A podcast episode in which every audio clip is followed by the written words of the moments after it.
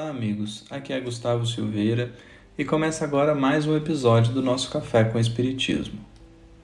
Hoje nós gostaríamos de refletir sobre uma fala bastante profunda de Emmanuel que está registrada no livro Pensamento e Vida, no capítulo 10, intitulado Entendimento, e o benfeitor escreveu assim: Apequenar-se para ajudar, sem perder a altura, é assegurar a melhoria de todos, acentuando a própria sublimação.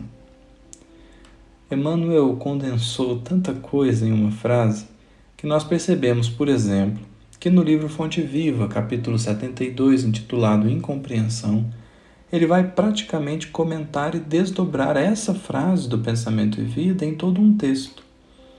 O que o benfeitor destaca na mensagem do Fonte Viva é o exemplo magnânimo de Jesus a esse respeito. Em dado momento, ele pergunta assim: Que seria de nós se Jesus não houvesse apagado a própria claridade, fazendo-se à semelhança de nossa fraqueza, para que lhe testemunhássemos a missão redentora? A vinda de Jesus é a perfeita exemplificação do que Emmanuel vem trabalhar no livro Pensamento e Vida e no livro Fonte Viva. Apequenar-se para ajudar significa, no ato de ajudar, não constranger o outro, não ofuscar o outro exibindo superioridade. Significa auxiliar sem humilhar aquele que recebe a ajuda. Aliás, muitos de nós, não sabendo apequenarmos-nos, acabamos por ferir mesmo a dignidade daquele que recebe nossa ajuda. Por isso, Emmanuel dirá no Fonte Viva: Descer para ajudar é a arte divina de quantos alcançaram conscienciosamente a vida mais alta.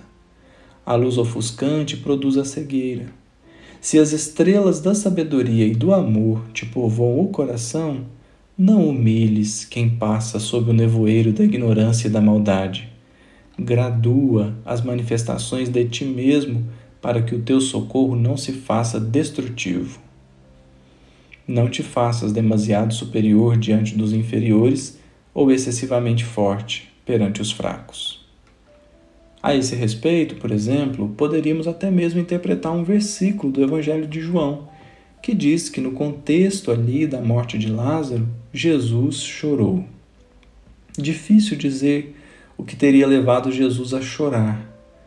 Todavia, não deixa de ser notável que nós interpretemos o choro como sendo algo de vulnerabilidade ou de fraqueza até, e de repente ali temos o governador do mundo chorando? Será que com isso Jesus não estaria nos ensinando a não ser demasiado superior diante dos inferiores ou excessivamente forte perante os fracos?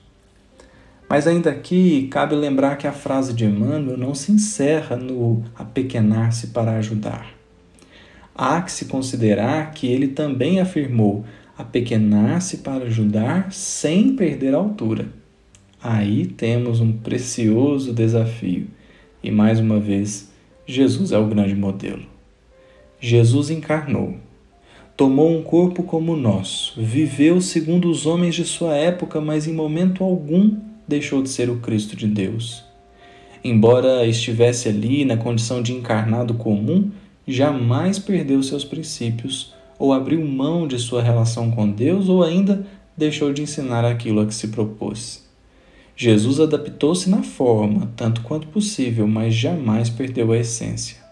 As parábolas foram com elementos da época, as curas tão simples quanto possíveis, todavia jamais se coadunou com a injustiça. Isso significa que, a pretexto de ajudar um criminoso, eu não devo cometer um crime com ele. Apequenar-se nesse caso pode significar tão somente não condená-lo nem menosprezá-lo, e sim aproximar-se verdadeiramente, acolhendo como um médico que ampara o doente, sendo severo apenas com a doença. Porém, cumpre-nos assim agir sem perder a altura, ou seja, é acolher ele como o irmão que é, mas sem abrir mão dos princípios que Jesus nos deixou. Agir assim, diz Emmanuel, é assegurar a melhoria de todos e acentuar a própria sublimação, porque não haverá humilhação nem perturbação dos outros, bem como não exaltará virtudes que não possuímos ou posições que ainda não alcançamos. Esse é um dos grandes aprendizados que nos cumpre exercitar. Descer para ajudar, sem perder a essência do bem.